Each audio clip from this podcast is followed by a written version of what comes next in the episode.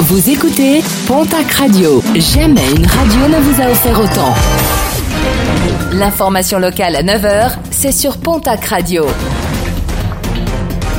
Bonjour Jean-Marc Courage Sénac. Et très belle matinée. Direction la case prison pour un automobiliste gersois déjà condamné à quatre reprises pour conduite en état d'ivresse. Un quinquagénaire a été contrôlé en fin de semaine dernière au volant de sa voiturette alors qu'il était une nouvelle fois ivre. Déjà porteur d'un bracelet électronique, cette cinquième infraction l'a directement conduit en prison.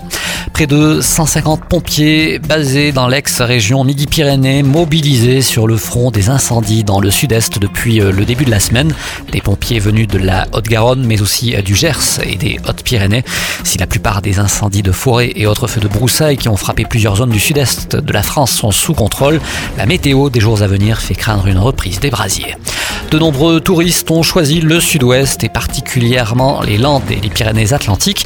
Les chiffres de fréquentation de la première quinzaine d'août confirment ceux de la fin du mois de juillet. Sur la première quinzaine donc du mois d'août, les touristes sont aussi nombreux en Béarn et en Pays Basque qu'en 2019, voire même plus nombreux, notamment en Béarn qui affiche une hausse de 16%. Les gîtes et les chambres d'hôtes affichent un taux d'occupation de 98%. Même constat dans les Landes où le nombre de touristes dépasse déjà celui de l'an dernier. Les Pyrénées, terre de prédilection pour les stages de préparation, les joueurs de l'équipe de France de rugby à 7 ont débuté lundi leur stage de rentrée à Saint-Lary. Ils y resteront jusqu'à dimanche. Une avant-première ce vendredi à l'Escar, celle du dernier film d'Albert Dupontel, sobrement intitulé Adieu les cons.